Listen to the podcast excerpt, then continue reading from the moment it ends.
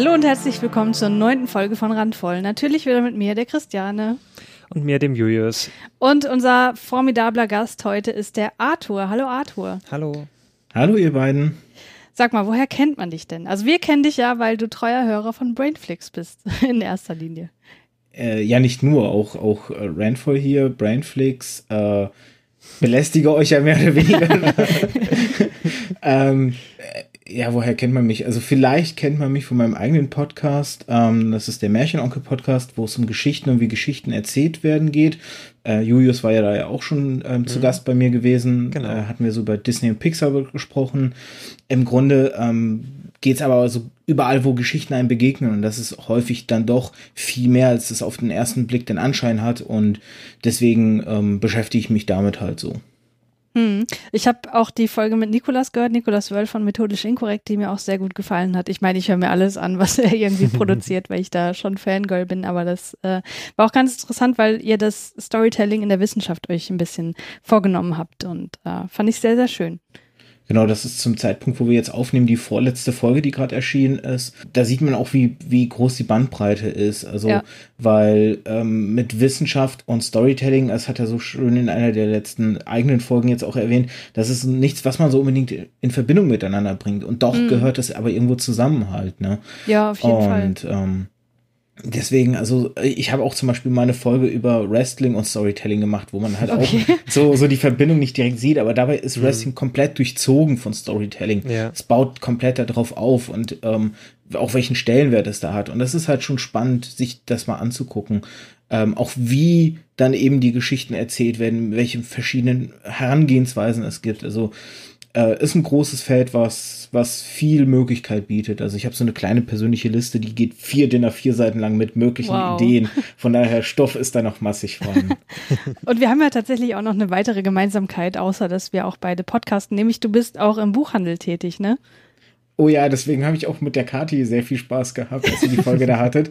Ähm, und um vielleicht ein bisschen schon so den, den äh, kleinen Ausblick nach vorn zu machen, äh, eins meiner kleinen Aufregerthemen hat tatsächlich auch wieder mit Buchhandel zu tun. Ah, ich bin gespannt. Also, wenn du magst, können wir gleich einsteigen. Hm. Ja, warum nicht? Dann übergebe ich gleich das Wort an dich mit dem ersten Aufreger der Woche. Das gibt's doch nicht! Mensch! Alter, fuck! Ja, tatsächlich der erste kleine Aufreger, ähm, um direkt einfach mal beim Buchhandel zu bleiben, ist so ein bisschen ähm, der Umgang mit Angestellten und Angestellten. Ähm, jetzt aber nicht primär nur von Kundenseite aus, sondern eigentlich auch eben von Chefetage aus. Mhm. Ähm, die Situation war nämlich jetzt folgende in der letzten Woche. Ähm, aktuell ist, äh, wo ich wohne, noch Schulbuchgeschäft, sprich, die ganzen Kiddies kriegen gerade von ihren Schulen viel zu spät die Listen mit den Büchern, die sie brauchen, am besten schon gestern und äh, kommen halt an und bestellen alle gleichzeitig. Und in dieser Phase war es halt so gewesen, dass zwei Mitarbeiter gleichzeitig halt Urlaub bekommen haben und wir somit nur zu zweit an der Front waren, hm. was furchtbar ist. Vor allem, wenn du dann hm. auch noch gefühlt tausend Sachen aber erschaffen sollst und erledigen sollst und irgendwie To-Dos halt kriegst, ja, das muss noch erledigt werden, das ist total wichtig, das ist auch total wichtig und das ist total wichtig. Und du dir denkst so, ja, kann ich bin ich Naruto, kann ich mich hier tausendfach vervielfältigen. Hm. Äh, das, äh, ah, da, da, merkt man direkt, wie die Pulsader bei mir hochgeht. Das, ah, da werde ich wahnsinnig für so, für so Geschichten halt. Hm. Wie viel Quadratmeter hat eure Buchhandlung?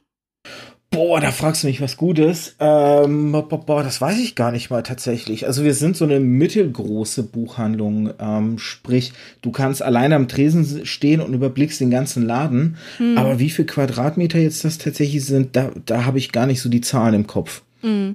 Also so war das bei uns auch damals. Ich weiß auch nicht, wie viel Quadratmeter das waren, aber wir hatten den Tresen auch so stehen, dass man von dort aus den ganzen Laden überblicken konnte. Aber wir waren, boah, ich glaube, acht bis zehn Mitarbeiter tatsächlich schon. Also wenn wir da nur zu zweit gewesen wären, wären wir komplett aufgeschmissen gewesen, weil einer ja auch immer den Wareneingang macht. Also der ist sowieso sozusagen nicht an der Kasse verfügbar gewesen. Und dann nur zu zweit und dann noch im, im Schulbuchgeschäft, das ist schon ganz schön hart. Naja gut, den Wareneingang, der passiert mitten im Laden. Das heißt, du bist da so, die, okay. die Kisten am Auspacken. Komm, Kunde musst du kurz alles stehen und liegen lassen, den Kunden halt bedienen.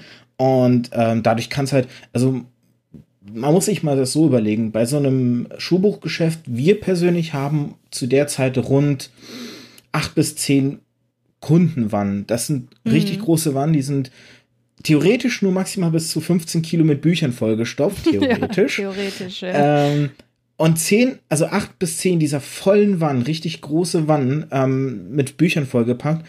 Und wir sagen aktuell den Kunden bitte nicht vor elf kommen. Es gibt da natürlich immer die Spezies, die trotzdem vor elf schon da sind. Mhm. Und selbst diese Zeit bis 11 Uhr schaffen wir teilweise nicht einzuhalten, weil wie gesagt, dann ist man am Auspacken, dann kommt halt jemand rein, in der Zeit kann man nicht auspacken oder man versucht irgendwie so multitasking-mäßig parallel noch auszupacken, mhm. was halt auch oft genug im katastrophalen äh, Chaos endet. Insofern, ähm, es ist unschön. Es ist halt einfach unschön, weil man hat nicht das Gefühl, dass man wie ein Mensch, Mensch behandelt wird, sondern wie eine Maschine, die zu funktionieren hat. Mhm. Und ich meine, da muss man sich nicht wundern, wenn es heißt, der Buchhandel stirbt aus. Der stirbt nicht aus, weil die Leute nicht lesen, sondern weil keiner Bock hat, diesen Job zu machen. Hm. Es ist halt einfach so. Ja, zumal dann die Bezahlung noch hinzukommt, ne? Ja, ich hatte ja auch ähm, letztens auf Twitter nach eurer Folge auch so ein bisschen selber mal Frust über Buchhandel ausgelassen. Ja, bin dann gelesen, ja auch dein, dein Thread, ja. Genau, ich bin dann halt von jemandem aus meinem Bekanntenkreis gefragt worden, hier, was ist denn das, was sich so frustriert? Und habe dann mal alles rausgelassen. Mhm. Und es gibt so viele Probleme, die der Buchhandel mit sich bringt. Ähm, ich bin demnächst auch selber in einem anderen Podcast zu Gast, wo ich auch mal über den Buchhandel ein bisschen reden darf und mhm. bin da auch mal gespannt, in welche Richtung es da auch wieder gehen wird, thematisch, weil das ist ein Buchpodcast tatsächlich, wo ich ah, dann ja. da bin. Und da wird wahrscheinlich auch wieder ziemlich viel gerantet sein, weil ich bin wirklich an dem Punkt, dass ich von mir selber als desillusionierten Buchhändler spreche. Und das mhm. ist halt, mhm. wenn, wenn ich überlege, wie viel Liebe ich diesem Medium und dem Job entgegengebracht habe und eigentlich noch irgendwo entgegenbringe, ist es echt traurig, dass ich zu dieser Selbsterkenntnis gekommen bin. Mhm. Also ich muss sagen, bei mir kam die Desillusionierung schon relativ früh, als ich gemerkt habe, okay, jetzt bin ich irgendwie im Buchhandel tätig und kann gar nicht mehr das lesen, was mich interessiert. Weil, also ich weiß nicht, ob das bei euch genauso ist. Wir wurden halt auch in der Ausbildung schon sehr darauf gedrängt, halt die Bestseller zu lesen oder die Neuerscheinungen zu lesen, die halt bei unserem Publikum wahrscheinlich gut ankommen werden. Und das war halt echt viel, was mich null interessiert hat. Und im Grunde hatte ich dann auch keine Zeit mehr, dadurch, dass ich halt einen 40-Stunden-Job hatte und dann in der Freizeit halt noch das lesen sollte, was ich auf Arbeit äh, verkaufen sollte, dass ich im Grunde privat überhaupt nichts mehr gelesen habe. So. Also ich habe das wirklich mit Beginn des Studiums so genossen, endlich wieder das lesen zu können, was mich persönlich interessiert. Kennst du das auch? Oh, aber wie? Vor allem die Sache ist die halt, ähm, ich persönlich lese am liebsten fast komplett andere Genre als die, für die ich jetzt zuständig auch bin. Ja, das ging Und, mir genauso. Ähm, ja. ich, ich lese am liebsten Krimi, Fantasy und Jugendbuch so und ich bin halt für Belletristik und ein bisschen auch Krimi zuständig. Mhm. Und ähm, ich finde die Belletristik sorry, liebe Belletristik, aber ihr seid das langweiligste Genre, das es da draußen gibt. Und ich finde es auch so schade, dass der Fantasy, Science Fiction oder ganz generell so der fantastischen Literatur immer so abwertende Haltung entgegenschlägt, ja. weil ich finde, das ist die beste Literatur, denn die ist die einzige, die sich komplette Welten ausdenken muss, die komplett in ihrer Fantasie aufgeht mhm. und nicht nur das nimmt, was sie da draußen sieht und da irgendeine Geschichte reinpflanzt. Mhm. Klar, da gibt es auch spannende Werke ich weiß nicht, ob ihr zum Beispiel von, von äh, ich weiß jetzt den Vornamen nicht, ob Bogdan heißt sie mit Nachnamen, der Frau kennt. Das nee. ist ziemlich cool. Ähm, hat so ein bisschen was Monty Python-eskes an sich. Mhm. Oder eine meiner liebsten belletristischen Geschichten, die ich damals in der Ausbildung entdeckt habe, heißt ähm, äh, Schicksal, einfach nur von S.G. Brown. Mhm. Ähm, wenn man die Story so kennt, klingt die überhaupt nicht nach Belletristik, aber die ist tatsächlich als Belletristik eingestuft und leider vor kurzem stillgelegt worden. Denn es geht um das personifizierte Schicksal, der keinen Bock mehr auf seinen Job hat, weil die Menschen zu blöd und zu dumm sind, auf ihrem Pfad des Schicksals zu bleiben hm. und sich ständig von Konsumgütern und Statussymbolen halt abbringen lassen. Hm, und dann geht okay. es eben um diese, dieses personifizierte Schicksal und wie er so damit kämpft. Und man hat irgendwo so ein bisschen auch Gedankenanstöße auf so einer moralischen Ebene, ohne dass das Buch halt mit dem moralischen Zeigefinger zum Beispiel daherkommt. Mhm. Und ähm, es ist so ganz, ganz spannend, das dann zu lesen, weil es auch ziemlich crazy ist und ziemlich lustig, weil dann zum Beispiel seine beiden besten Freunde sind Völlerei und Faulheit. ähm, und dann gibt es so eine geile Szene, wie die zum Beispiel irgendwie beim Essen sind und Völlerei ist halt entsprechend dem Klischee so ein richtig fetter Typ halt. Mhm. Und der wird von so einem kleinen Mädchen dann gehänselt, die dann irgendwie da so, hier, du, ey, du bist so dick und hässlich und wie ein Schwein und bla bla. Und er rülpst sie kurz an, woraufhin sie alles Essen in sich reinstopft, was sie finden kann. Und das ist, das, das ist so schön schräg und skurril. Oder sein ehemals bester Freund war tot, aber mit dem hat er sich zerstritten, weil Schicksal Kolumbus nicht dran gehindert hat, Amerika zu entdecken und deswegen der Job von Tod so viel stressiger geworden ist, weil die Menschen so exponentiell angestiegen sind. Es Ja, ist, ja, verstehe. es ist so ein schön schräges Buch halt. Ähm, Hm.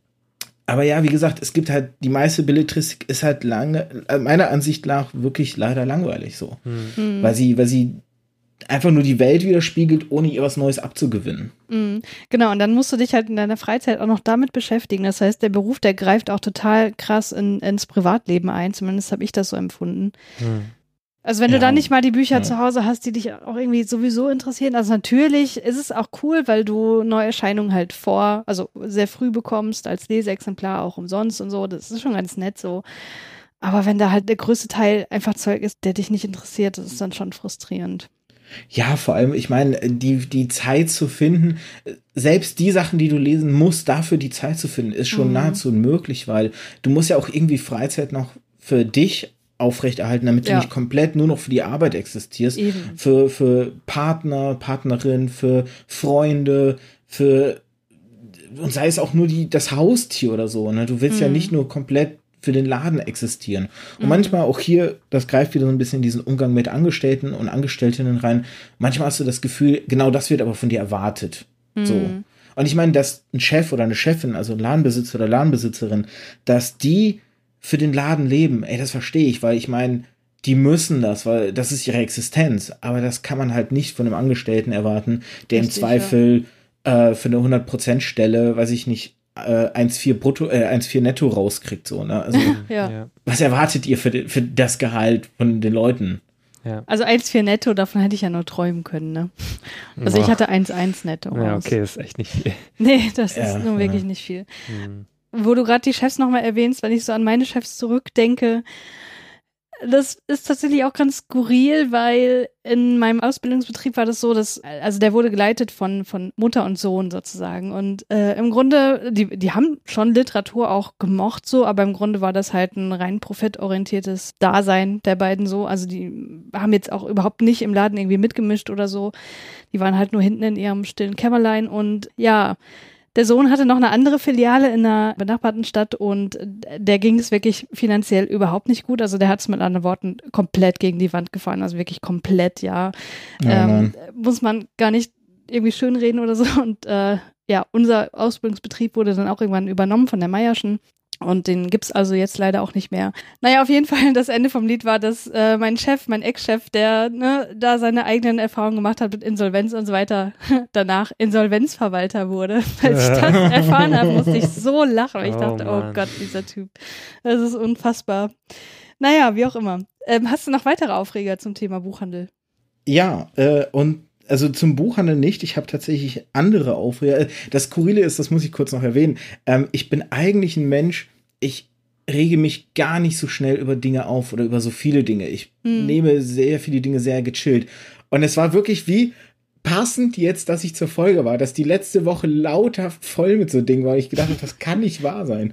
ähm, ich weiß nicht, ob ihr es mitbekommen habt. Disney muss ich einfach nochmal heranziehen, so ein bisschen als Rant-Thema. Ja. Ähm, die Sache mit Disney und Sony rund um Spider-Man. Ach ja, Und ja, was da fällt mir ich ja auch, so- das ist ja auch mein Aufreger eigentlich. Ja, Ich, perfekt. ich bin da komplett raus. Ich weiß was nicht, worum mich, es geht. aber mich, mich regt gar nicht mal so sehr auf, dass Spider-Man nicht mehr Teil jetzt des MCU, dieses Filmuniversums ist. Mich regt eher auf, dass alle Schuld Sony in die Schuhe geschoben wird Ja. und das echt mit Kalkül von Disney passiert ist, weil Disney eigentlich die Bösen an der Story sind. Ja. Und dieser Umgang an der Stelle, wie quasi der Firma Sony, die sicherlich nicht auch nicht alles richtig gemacht hat, aber dass ihnen so ein bisschen der schwarze Peter zugeschoben wird, nachdem Disney sich geschickt aus der Affäre zieht und wahrscheinlich sogar noch die, die Sache an, an die große Glocke gegangen hat, damit sie den schwarzen Peter kriegen, damit sie bei Ja. ihren Verhandlungen auch noch mehr Druck ausüben können, das hat mich echt ein bisschen aufgeregt, weil das hat Sony wirklich nicht verdient. Hm, willst du es vielleicht noch kurz erklären, äh, weswegen? Also, das ist ja so, dass er irgendwie, also Sony produziert ja diese Spider-Man-Filme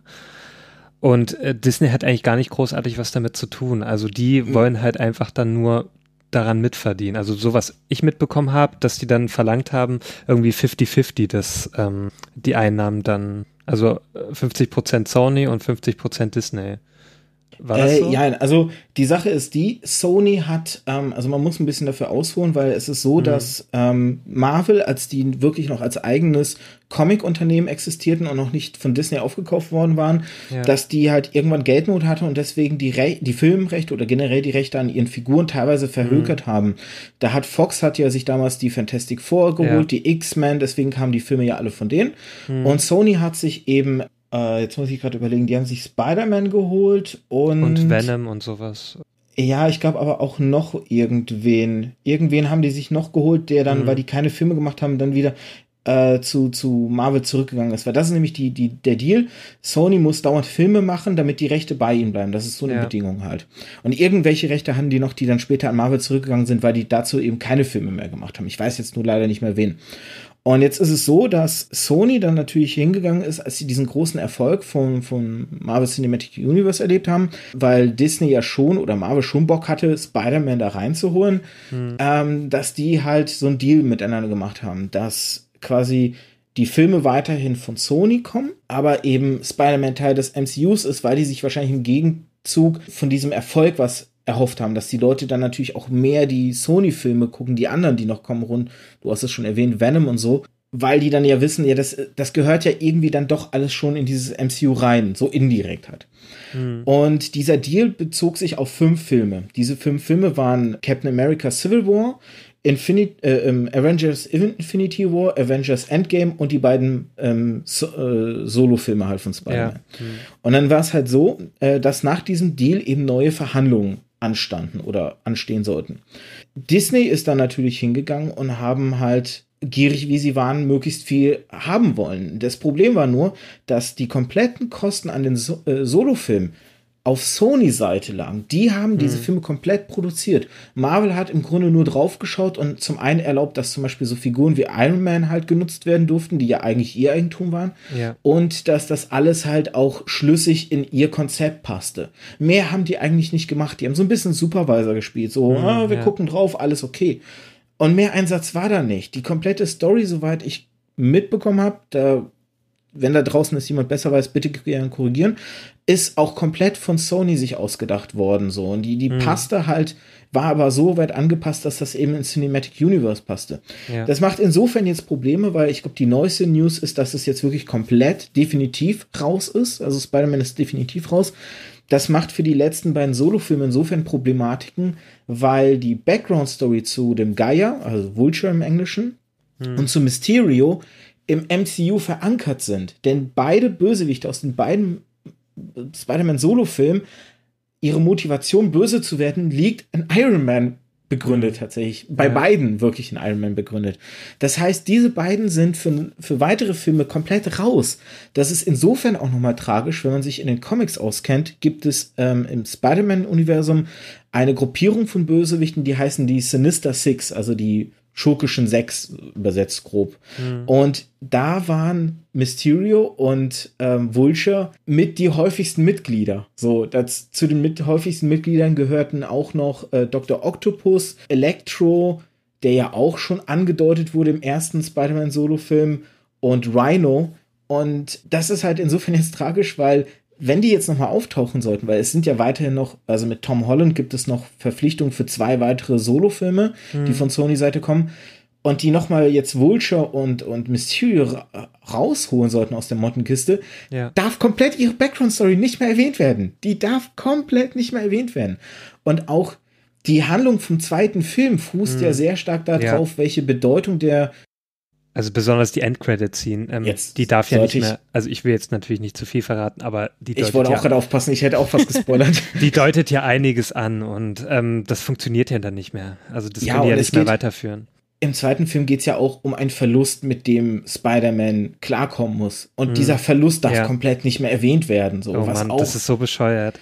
Ja. ja, aber wie gesagt, das Schlimme ist daran, dass diese ganze Schuld hm. Sony wäre ja schuld daran, dass sie nicht ja. bereit waren, dem gierigen, bösen Disney, dem sowieso schon alles gehört, noch mehr Geld in den Rachen ja, zu schmeißen. Verständlich, ja. Und da denke ich mir so, Leute, ernsthaft? Ich weiß nicht, kennt ihr die Epic Rap Battles of History? Ja, ja die kenne ich. es gibt da einen ganz wunderbaren Rap Battle zwischen Stan Lee und dem Erfinder von Muppets. Ich weiß mhm. jetzt gerade nicht mehr, wie er heißt. Ich komme auf seinen Namen nicht. Jedenfalls schaut euch diesen Epic Rap Battle an, weil in den mischt sich Walt Disney dann irgendwann ein. Mhm. Und der ist so grenzgenial. Es gibt, also den kann man nicht spoilern, aber es gibt einen mhm. Satz, den er direkt zu Beginn sagt: Ihr beide gehört mir. Und das ist, es ist so, also wenn man jetzt sich auch diese Sony Disney-Geschichte wieder anschaut, dann denkt man, mhm. sitzt man da einfach und denkt so, es kann nicht wahr sein. Es ja. kann nicht wahr sein. Ja, das bereitet mir eh Sorgen, was Disney da alles einverleibt. Also auch mit ähm, 20th Century Fox und so. Also man hat ja das Gefühl, also oder es ist sogar schon so, dass die ähm, über 50 Prozent des, des weltweiten Filmmarkts besitzen. Ja, ich meine, mit dem Kauf von Fox haben die, ich meine, die durften ja auch nur die Filmsparte aus gutem mhm. Grund halt kaufen. Ja. Aber damit haben die zum Beispiel die Rechte an Avatar unter mhm. anderem ja. bekommen, so. Und das ist, ich ja, mein, oder auch aber, ihre eigenen Marken wieder. Also X-Men haben die ja dadurch wieder und auch Fantastic Ja, Four. ja. Aber ich meine jetzt, wenn du halt Fremdmarken schaust, die haben halt wirklich Marken, die unter Disney-Hand richtig krass ausgeschlachtet werden. Mhm. Machen wir uns nichts vor. Ich meine, bei Avatar stand ja eh schon aus, dass der gesagt hat, es sollen zwei Nachfolgefilme kommen und jetzt mhm. sind die in Disney-Hand.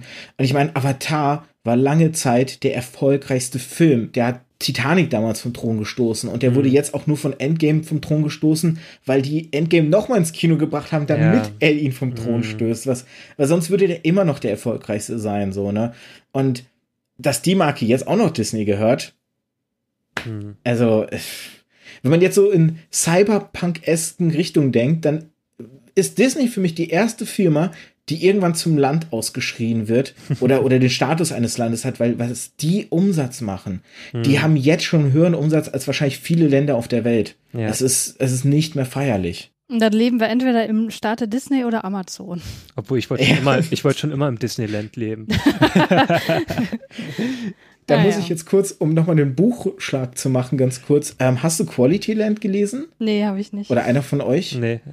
Weil da geht es im Grunde darum, dass da ähm, Marc-Uwe Kling hat, also mhm. bekannt durch die Känguru-Chroniken äh, äh, ja, ähm, hat da einen Roman verzapft, wo es im Grunde darum geht, dass alle Menschen äh, gar nicht mehr, gar nicht mehr in Nationalitäten eingeteilt sind, sondern wirklich in die Firmen, für die sie arbeiten, mhm. halt so, ne? Mhm, okay. Und das ist ja, deswegen erwähne ich Cyberpunk, das ist ja so im Cyberpunk immer so eine häufige Thematik, die da aufgegriffen wird. Ja, oder wie im Blade wird, Runner. Ne? Äh, Blade Runner ist ja auch so. Ja, oder auch in Alien. Ne? Ja, ja genau, genau, richtig, ja.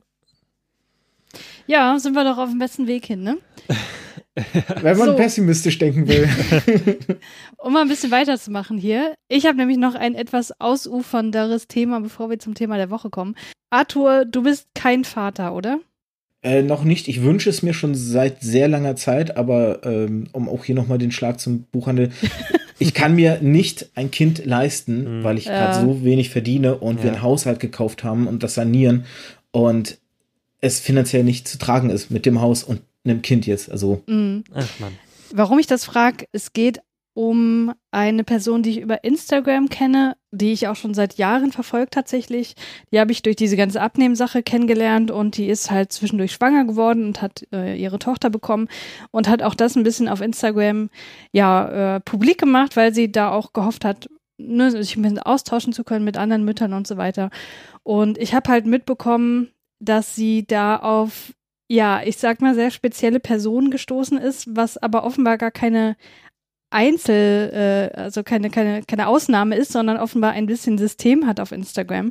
Und da habe ich sie ein bisschen, also ich habe sie gefragt, ob sie darüber bei uns hier im Podcast sprechen möchte. Und sie hat gesagt, nee, sie äh, mag ihre eigene Stimme nicht und hat so einen, so einen starken Akzent und möchte eigentlich nicht hier im Podcast auftreten. Aber sie hat einen Text dazu geschrieben, der von der Daniela Ishorst eingelesen wurde. Und ähm, ich habe den aufgeteilt in fünf Teile.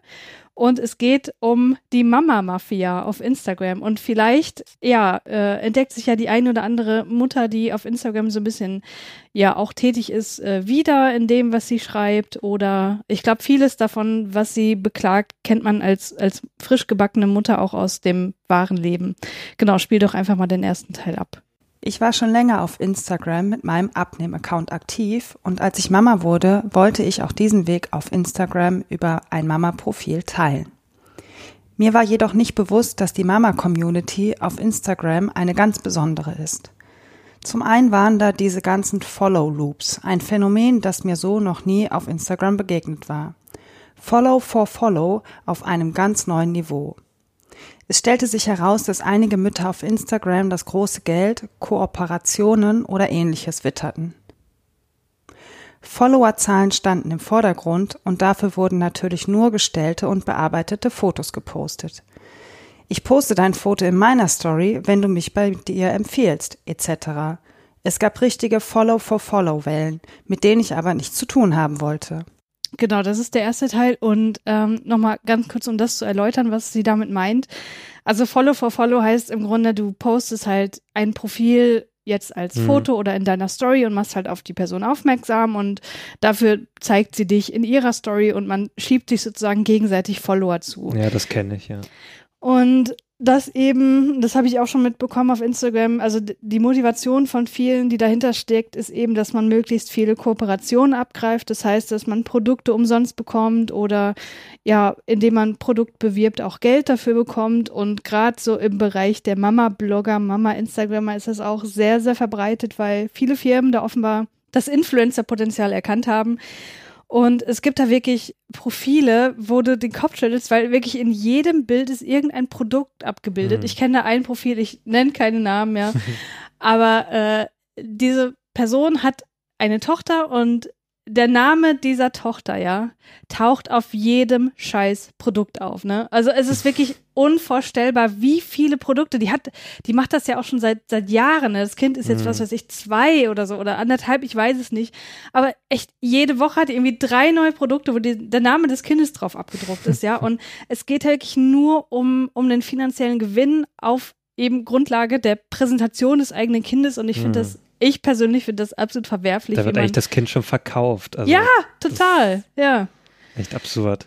Also das finde ich. Äh, Na und auch ohne die Einverständnis des Kindes. Also das. Eben. Ja. ja. Das, das ist sowieso nochmal ein ganz anderes Thema. Äh, Bilder vom eigenen Kind auf Instagram ja, das finde ich auch so ein Ding. Generell auch ah, sehr fragwürdig. Das, das wenn man, ist auch so ein Aufregerthema eigentlich ja. äh, für mich.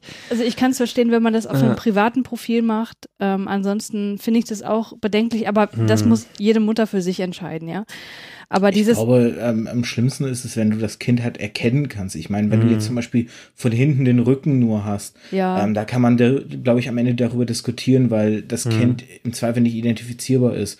Ja. Das Schlimme ist halt, wenn es halt wirklich identifizierbar ist und in 18 mhm. Jahren ähm, quasi konfrontiert wird, dass du für ihn entschieden hast, ihn irgendwie ja. im Internet da breit zu treten, ähm, das ist halt Mhm. Also ich bin froh, Glück, dass, dass ich, nicht, das nicht hatte. Ja, ich bin froh, dass ich auch in einer anderen Zeit äh, gelebt habe, wo das nicht so da war. Also meine Fotos existieren nur in irgendeiner Kiste. Ja.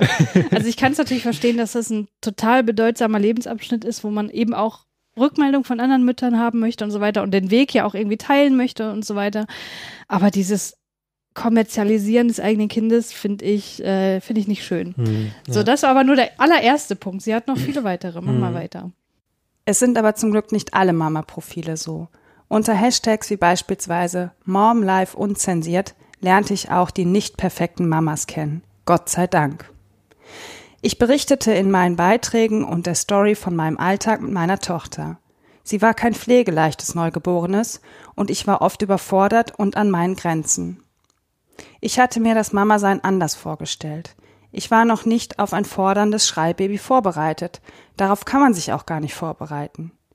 Jedes Baby ist anders und man kann noch so viele Ratgeber lesen. Im Endeffekt muss jede Mama mit ihrem eigenen Baby den für sie richtigen Weg finden.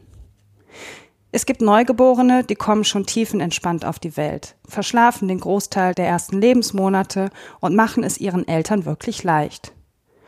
Und dann gibt es eben auch Babys, die von Anfang an viel wach und oft unzufrieden sind. Drei Monatskoliken, Zahn, Spucken, irgendwas ist mit diesen Kindern immer.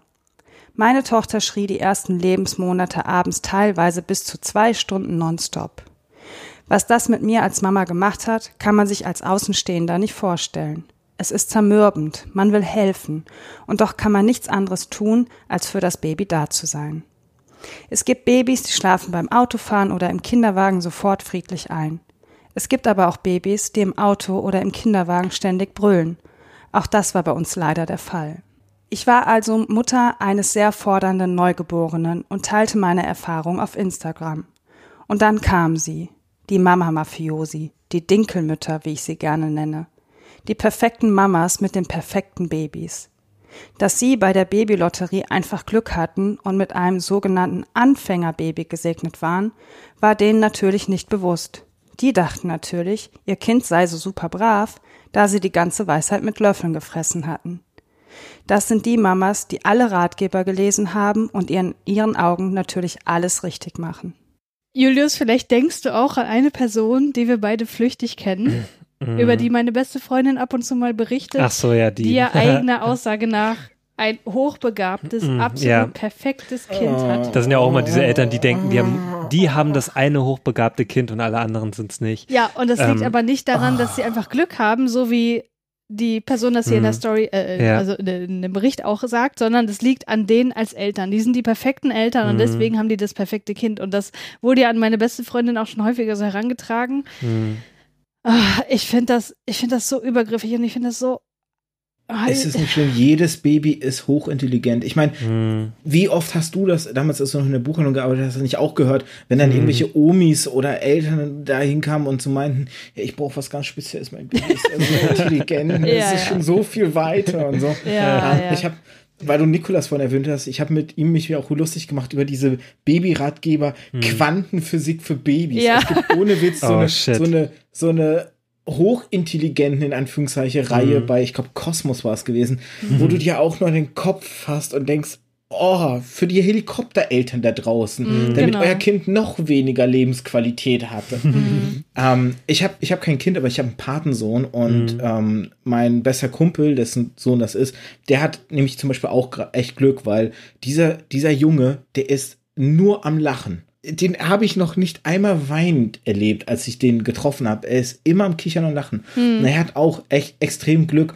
Und ähm, er weiß das aber zum Beispiel. Er hat selber gesagt, ey, ich habe echt Glück, dass der, der Kleine ähm, wirklich nur am Kichern ist und so gut wie nie am Weinen und sowas. Hm, Aber es gibt die zu wenig, die Leute, die diese Selbstreflexion haben an der ja, Stelle. genau. Also gerade wurde die Leute im Buchhandel erwähnt. Ne? Also Mhm. diese ganzen Kinderbücher, die haben ja auch Altersangaben, ne? Also diese, Mhm. ich, ich weiß nicht mehr, Ja. diese Geschichtenbücher für Kinder auf jeden Fall. Das steht ja am, am Null, Rücken also schon bei den dran. Kleinen 0 bis 6, 6 bis 12, 12 bis 24 und dann Genau, also das, 24 das plus. quasi in der Baby-Ecke, aber das geht ja auch noch weiter in, in die Ja, ja, Kinder, ja, ja. kleinen Kinder, Schulkinderecke und so weiter.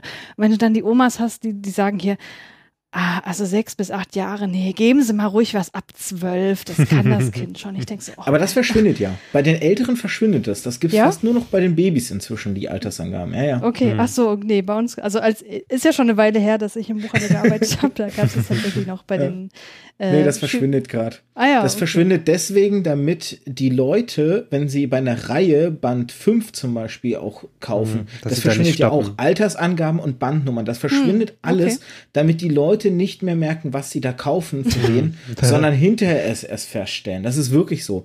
Du sollst ja Okay. auch zum Beispiel Band 5 kaufen und dann zu merken, oh, es gibt vier Bände vorher, die muss ich jetzt alle meinem Enkel noch nachkaufen, damit er die nach Reihenfolge natürlich lesen kann. Schön. Ja, ich mochte ja immer Marketing. diese Was ist was Bücher, die, die fand ich toll. Ja, was ist, was geht immer. ja, Ja. Die, die konnte ich auch noch in späteren Alter lesen. Ja. Okay, wollen wir weitermachen? Ja. Meine Tochter war einige Monate alt. Sie zahnte und es lagen mehrere Abende mit stundenlangem Gebrüll hinter uns. Mein Mann war arbeiten, ich war allein zu Hause und war irgendwann einfach so sehr erschöpft, dass ich sie schreiend in ihr Bett legte und das Zimmer verließ. Ich ging ins Wohnzimmer, setzte mich auf die Couch, musste mehrfach durchatmen. Mir kullerten Tränen die Wangen hinunter. Ich konnte nicht mehr. Fünf Minuten später war sie eingeschlafen. Sie hatte sich in den Schlaf geschrien und ich fühlte mich schlecht. Diese Gefühle teilte ich auf Instagram. Ich war am Boden, ich fühlte mich schlecht und ich hatte das Bedürfnis, darüber zu schreiben. Und dann erntete ich einen Shitstorm, mit dem ich niemals gerechnet hätte. Ein Satz traf mich wirklich tief, und zwar, deine Tochter kann einem leid tun, eine solche Mutter zu haben. Wow. Da liegt man eh schon am Boden und dann kommen noch andere besser wissende Mütter und treten auf einen ein. Ich bekam auch Privatnachrichten mit Links zu Artikeln, wie schädlich Schreien lassen für Babys sei. Hierbei handelte es sich aber um das bewusste Schreienlassen eines Kindes, so dass dieses lernt, alleine einzuschlafen. Dass das doch gar nicht meine Intention war, wollten diese Mütter nicht hören. Sie hatten nur Schreien lassen gelesen und verurteilten und beleidigten mich deswegen. Also ich kann das echt nicht verstehen, wenn sie sich doch schon erklärt, Hm, warum sie das Kind in dem Moment hat schreien lassen und dass es schon zwei Stunden geschrien hat. Ich will gar nicht wissen, wie wie blank ihre Nerven da lagen, ja. Hm, ja. Also ich krieg ja schon einen Koller, wenn ein Baby in der Nähe von mir fünf Minuten schreit, da habe ich Ja. schon genug, ne? Aber zwei Stunden und dann ist es noch das, eigen, das eigene Kind und du kannst halt nichts machen, um das zu Hm, beruhigen, weil ja. es halt irgendwelche Schmerzen hat, dass, die du dem Kind in dem Moment nicht nehmen kannst oder warum auch immer. Und dann kommen noch diese ne, besagten Mütter und drücken einem dann noch so einen Spruch Ja, ich frage mich auch immer, was die Eltern, die anderen Eltern sich dabei denken. Also, ja, die wollen sich profilieren. das Ähm, ist einfach nur, die denken so, ah ja, ich habe das alles schon durchgemacht. Ich weiß das ja sowieso viel, viel besser. Also ich habe ja schon, mein Kind Hm. ist ja schon, was weiß ich, zwei und ist darüber schon weit hinaus und hat da nie geschrien. Und warum hat es nie geschrien? Weil ich so eine geile Mutter war. hm, Oh, das regt mich so auf, ne? ja. Das Traurige ist doch, dass das nicht nur bei den Babys aufhört, sage ich jetzt mal, weil Hm. ähm, ich erinnere mich noch an die Zeiten und zum Glück hat man das jetzt lange in den Medien nicht mehr gehört, wobei ich nicht ausschließen würde, dass es nicht noch irgendwo passiert ist, an Zeiten, wo es dann Berichte gab von ähm, Kindergärten, die verklagt wurden, weil die Kinder zu laut waren, weil irgendwelche Omis und Opis da ihren Mittagsschlaf nicht gekriegt haben und Kindergärten wirklich ein, also stillgelegt wurden dafür, also zugemacht wurden und du hast eh schon eine Knappheit, was Kindergärten in Deutschland angeht. Ja. Und dann werden die noch zugemacht, weil irgendwelche Drecksäcke, die sich nicht mehr dran erinnern können, wie sie als Kind gewesen sind, ähm, Kinder hassend vorgehen halt. Und du sitzt da und denkst einfach nur, wo ist der gesunde Menschenverstand bei den Richtern geblieben, bei den Leuten, bei allem auf dieser Kette zwischen Verklagen und Zumachen. Da hätte auch irgendwer sagen müssen, Leute, hat denn hier irgendwer mal nachgedacht? Und es ist, also wie gesagt, es endet nicht nur bei Babys. Ich meine, ich erlebe das auch, wenn, wenn Mütter oder Väter in unseren Laden kommen und die Kinder weinen aus irgendwelchen Gründen. Du siehst richtig, wie es den Leuten unangenehm ist, weil sie haben direkt das Gefühl, verurteilt von der Gesellschaft zu Ja, werden, ja. ähm, urteilende Blicke auf sich ruhen zu haben. Ich bin dann da oft hingegangen und habe versucht, irgendwie zu helfen. Ich habe dann das Kind bespaßt, weil es einfach meine ganze Arbeit liegen und stehen ist und einfach das Kind bespaßt, weil das hat dann oder ist jemand Fremdes, der irgendwas von mir will? Da bin ich erstmal allein deswegen schon ruhig, weil Hm. will der was Böses von mir? Ne? Erstmal schon diese, diese Vorsicht, aber dann, oh, okay, der macht irgendwie was Cooles und so. Und dann ist es erstmal abgelenkt. Und, und viele Mütter waren dann wirklich, ey, mit so dankbaren Blicken. Und es ist so, so eine Kleinigkeit, womit du jemand anderem den Alltag leichter machen kannst oder, oder ihnen einfach ein bisschen helfen kannst. Weil, wie du schon sagtest, ich will nicht wissen, wie blank von den Leuten die Nerven liegen. So, weil ey, es ist was Anstrengendes. Du kannst die Nächte nicht vernünftig durchschlafen. Das ist im Grunde, der Vergleich hinkt jetzt, aber es ist im Grunde so, als wenn du auf einem Entzug bist. Du bist ständig angespannt, ständig gereizt, weil, weil du immer wieder so ein Input reinkriegst und du kannst dagegen nichts machen und es ist an und für sich ja nicht mal ein negativer Input, wie jetzt bei einer, bei einer, bei einer äh, Drogen, ähm, Jetzt habe ich gerade das Wort gesagt, das ist mir wieder entfallen, Entzug. aber ihr wisst, was ich meine. Danke. Wie bei einem Drogenentzug sein. Es ist eigentlich ja was Positives und Ja. eigentlich willst du dem Kind ja was Gutes tun. Du willst es ja irgendwie, wie du schon auch gesagt hast, du kannst ihm die Schmerzen ja im Zweifel nicht wegnehmen. Es ist, bei den Leuten setzt ja gesunde Menschenverstand aus, manchmal habe ich das Gefühl. Weil sie wissen nicht mehr, wie sie als Kinder waren oder wenn sie mal Kinder hatten, haben sie auch schon wieder vergessen, wie ihre Kinder gewesen sind und dann, man darf ja auch nicht irgendwie Probleme, also eine Mutter muss ja auch immer glücklich sein, dass sie ein Kind hat, was ja auch wieder, ich weiß nicht, ob das gleich noch in einem der Parts kommt, das ist ja auch so ein Thema, was, was schockierenderweise ähm, in unserer Gesol Gesellschaft so verurteilt wird, wenn du mal sagst, ich bin über meine über, mein, über meine Schwangerschaft nicht glücklich gewesen Ja. oder sowas halt, ne? Ja, Ah, das ging ja auch mal durch die sozialen Medien äh, über den Hashtag Regretting Motherhood, Hm. was ja auch so ein absolutes Tabuthema ist, wo Mütter sich eben dazu geäußert haben, naja, ich, wenn ich es mir nochmal aussuchen könnte, hätte ich das Hm. lieber rückgängig gemacht. Was eine mega krasse Aussage ist, was auch nicht damit zusammenhängt, dass sie das Kind an sich nicht lieben, sondern dass eben die Erfahrung der Schwangerschaft und die Erfahrung des Kinderaufziehens eben für sie ja vielleicht auch einfach eine traumatische Erfahrung Hm. war. Ja. Naja, also sie Ja, er, äh, ja, erzählt ja. im Weiteren noch eine weitere kleine Anekdote. Hm. Ja. Ein weiteres Beispiel. Als meine Tochter für die Babyschale zu groß wurde, kauften wir ihr einen Autositz. Die sichersten Sitze für Kleinkinder sind der Fahrtrichtung entgegengerichtet. Meine Tochter fand Autofahren aber immer ganz schrecklich und brüllte. Ich hatte Hoffnung, dass sich dies bei einem nach vorne gerichteten Sitz bessern könnte, da sie dann mehr sehen würde. Also kauften wir einen nach vorn gerichteten Sitz, natürlich noch immer nach allen deutschen Sicherheitsrichtlinien. Und siehe da, sie wird zwar nie ein Fan des Autofahrens werden, aber sie brüllte nicht mehr. Für mich, die oft alleine mit ihrem Auto unterwegs bin, war das eine wahre Erlösung. Ich entschied mich für den weniger sicheren Sitz und dafür ein ruhigeres Baby, da ich somit sicherer fahren konnte und für mich war so die Sicherheit meiner Tochter mehr gewährleistet, als wenn sie immer ununterbrochen brüllte. Da kann man sich als Autofahrer nicht konzentrieren und ist abgelenkt. Ich glaubte aus meinem Schreienlassen Fehler gelernt zu haben und berichtete nicht davon. Ich wollte mich nicht angreifbar machen. Doch irgendwann zeigte ich mal ein Foto in der Story aus dem Auto. Man konnte meine Tochter im Sitz sehen. Und zack, da kam sie auch schon wieder. Wie kannst du dein Kind vorwärts fahren lassen? Was für eine Mutter bist du denn? Wenn ich mich erklärte, blieben sie dennoch bei ihrem Standpunkt und zeigten keinerlei Verständnis. Fortan musste ich bei jeder Story und jedem Beitrag aufpassen, dass ich mich nicht wieder angreifbar mache. Ich wollte mich nicht ständig rechtfertigen müssen. Ich wollte nicht mehr beleidigt werden. Und doch ist meine Tochter eben nicht so pflegeleicht wie andere Kinder. Die Ratgeber funktionieren bei ihr nicht. Letzten Endes habe ich mich nun dafür entschieden, mein Mama-Profil stillzulegen. Ich habe keine Lust, eine beschönigte Scheinwelt zu zeigen, die der Realität nicht entspricht. Ich möchte vom wahren Leben berichten und offensichtlich ist Instagram da nicht die richtige Plattform.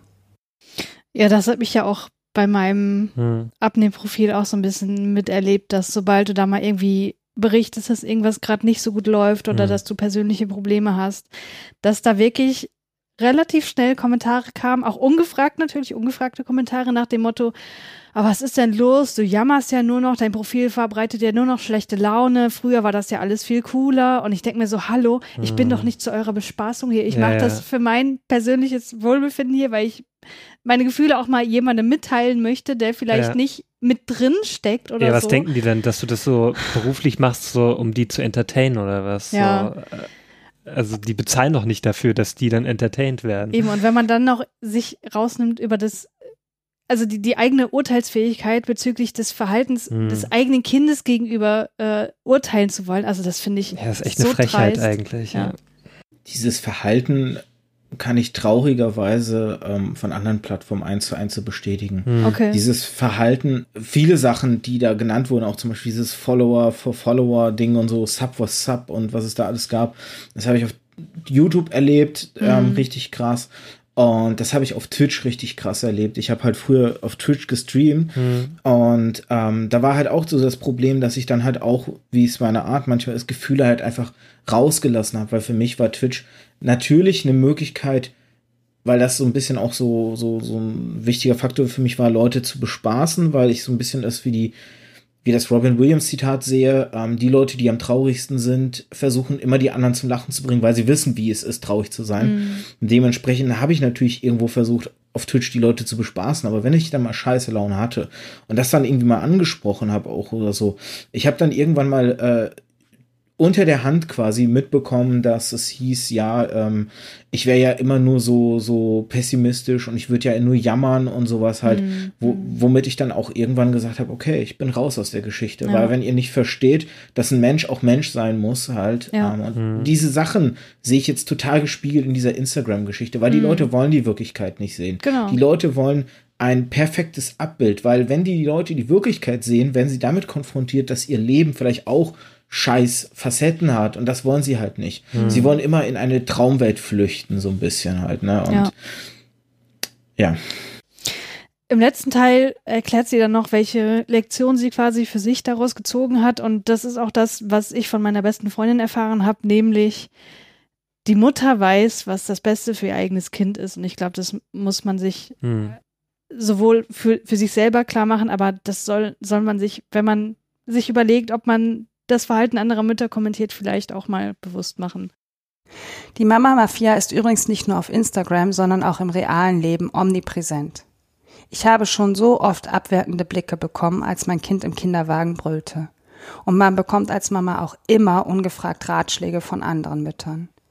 Wieso kann man nicht einfach mal vertrauen, dass jede Mama das Beste für ihr Kind will und ihren eigenen Weg finden wird? Ich konnte meine Tochter nur einen Monat lang voll stillen und fütterte sie dann zu. Kommentare von anderen Müttern. Du hast es nicht lang genug probiert. Meine Tochter saß eine lange Zeit und krabbelte nicht. Kommentare. Du hättest sie nicht hinsetzen dürfen, dann hätte sie das Krabbeln gelernt. Meine Tochter isst Gemüse nicht. Du musst sie damit rummatschen lassen, damit sie lernt, dass Essen Spaß macht.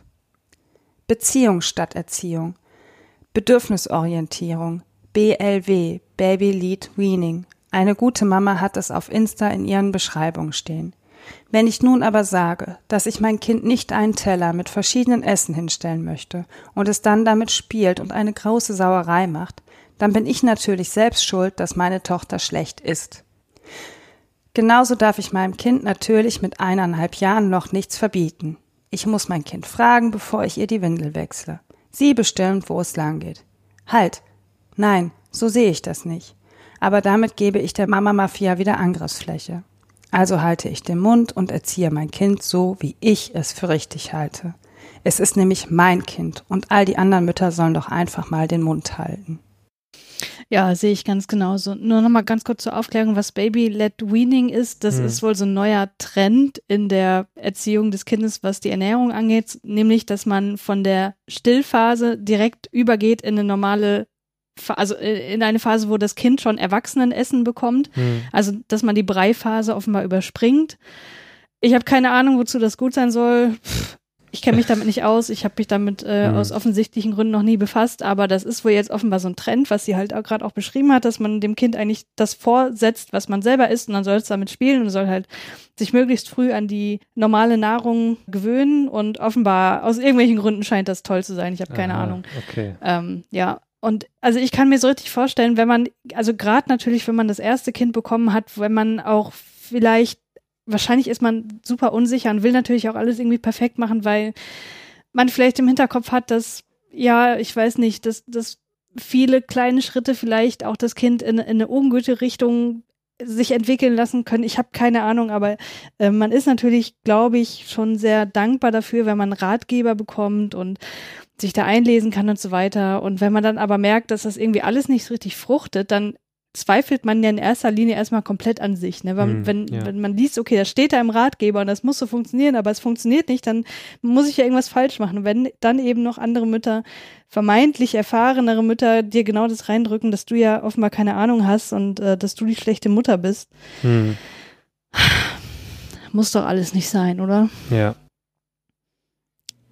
Ich meine mal ehrlich, ohne diese komischen Trends sind wir doch auch zu gesunden Erwachsenen geworden. Also, äh, ich glaube nicht, dass meine Eltern sich über Baby-led Weaning Gedanken gemacht haben. Das gab es damals Ach, noch nicht. Und ich weiß auch nicht, ob ich, ich glaube, ich wurde auch nicht lange gestillt und Hm. also, wir sind doch trotzdem zu guten Erwachsenen geworden. Ja, na klar, klar. Ja, ich verstehe es ja auch nicht. Also ich, ich bin da eh nicht in dem Thema zu sehr drin, um da überhaupt äh, viel zu sagen, aber ich denke mir halt auch so, also ich finde es sehr anmaßend, wenn überhaupt andere Eltern versuchen so durch, also die bekommen ja nur Ausschnitte mit, ne? Also Ja, genau, aus diesem ja. Erziehungsleben. Also Mhm. nur was eigentlich die Mutter ähm, offenbart. Hm. Und daraus dann zu schließen, dass sie eine schlechte Mutter ist oder dass sie das nicht richtig macht, also das, das finde ich ziemlich anmaßend. Ja. Woher nehme ich mir das dann raus, dass sie es falsch macht? Eben. Also nur weil gewisse Dinge vielleicht nicht funktionieren, wie sie funktionieren sollten, ähm, kann ich doch nicht schlussfolgern, dass sie dann eine schlechte Mutter ist. Also Mhm. vielleicht macht sie ja viele andere Dinge ziemlich gut. ja. Ja, Ja, vielleicht kannst du da auch noch medizinische Gründe haben. ja, natürlich, das ja. weiß man ja auch Ähm, nicht. Ja, Es kann auch einfach sein, ähm, also ich kenne mich nicht aus, da ich in dem Bereich jetzt körperlich anders funktioniere, aber Hm. ich habe zum Beispiel auch gehört, dass es Frauen gibt, deren Brustwarzen überempfindlich sind, die Hm, es aus ja. dem Grund, einfach aus einem medizinischen Grund, ähm, nicht ein Kind vernünftig stillen können, Hm. weil es einfach nicht geht. Es ist eine Hm. Bereizung. Ne, so. Ja. Und ähm, das kann ich doch dann auch nicht verurteilen. Ne? Ich meine, das geht anatomisch nicht. Was willst du machen? Hm. Hm. Äh, festschneiden die Mutter und sagen jetzt still. Hm. Hallo, Leute. Hm. So, da sind wir wieder bei dem gesunden Menschenverstand, den ich eben erwähnte, wo ich mir so auch denke, ähm, Leute, tut den anderen doch nicht das, was ihr nicht selber auch angetan bekommen möchtet. So, ne? Seid nett zueinander und Hm. ist das denn so schwer? So. Okay, also so viel erstmal dazu. Ähm, ich danke nochmal der, ich nenne sie jetzt Lisa, dass sie ihre Erfahrung geteilt hat und der Daniela, dass sie das eingesprochen hat. Und falls sich jemand angesprochen fühlt, um da vielleicht nochmal ein bisschen ausführlicher darüber zu sprechen, dann kann der oder diejenige sich sehr gern bei uns melden.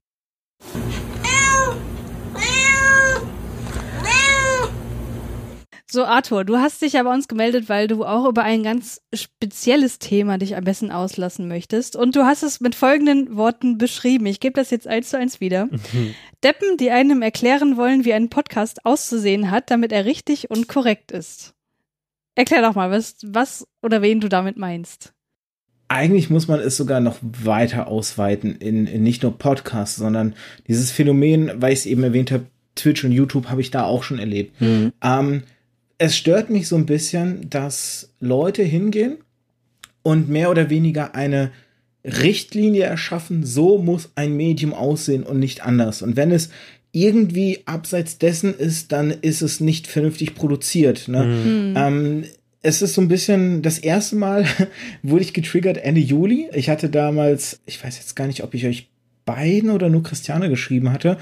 Da bin ich nämlich getriggert worden. Da gab es nämlich einen Typen auf äh, Twitter, der gepostet hatte, ähm, wie er Probleme hat mit Podcasts, wenn die dann zum Beispiel nicht vernünftige Audioqualität haben mhm. oder die Feeds fehlerhaft sind oder so Geschichten halt. Ne? Und er dann äh, noch schrieb, so von wegen sofort unsubscribe-Knopf drücken und hm. wo ich halt echt so gedacht habe, Leute, das kann doch nicht wahr sein. Lasst die Leute doch einfach ausleben, weil auf YouTube zum Beispiel gab es das auch früher. Da haben die Leute einfach gedreht, wie sie lustig hatten. Ja. Ihre mhm. Videos haben einfach losgemacht und fertig. Heute musst du ganz gewisse Standards einhalten mit Anfangsmusik, Endcard und tausend Cuts bei jedem mhm. Fehler im Satz äh, und, und so Sachen halt.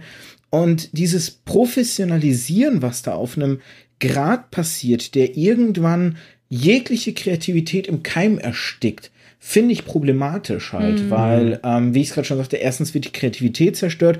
Ähm, ich meine, ich kann ja verstehen, dass in Marketingbereichen gewisse Standards existieren müssen, aber das muss es nicht bei den anderen. Lasst sie jung, lasst sie wild sein, so, ne? Mhm. Ähm, das macht doch das aus und es entwickelt das Medium doch weiter. Ich meine, hätte man früher jetzt, weiß ich nicht, irgendwelchen Filmmachern verboten, ihr dürft einen Film nicht an einem Stück drehen. Er muss einen Cut dazwischen haben.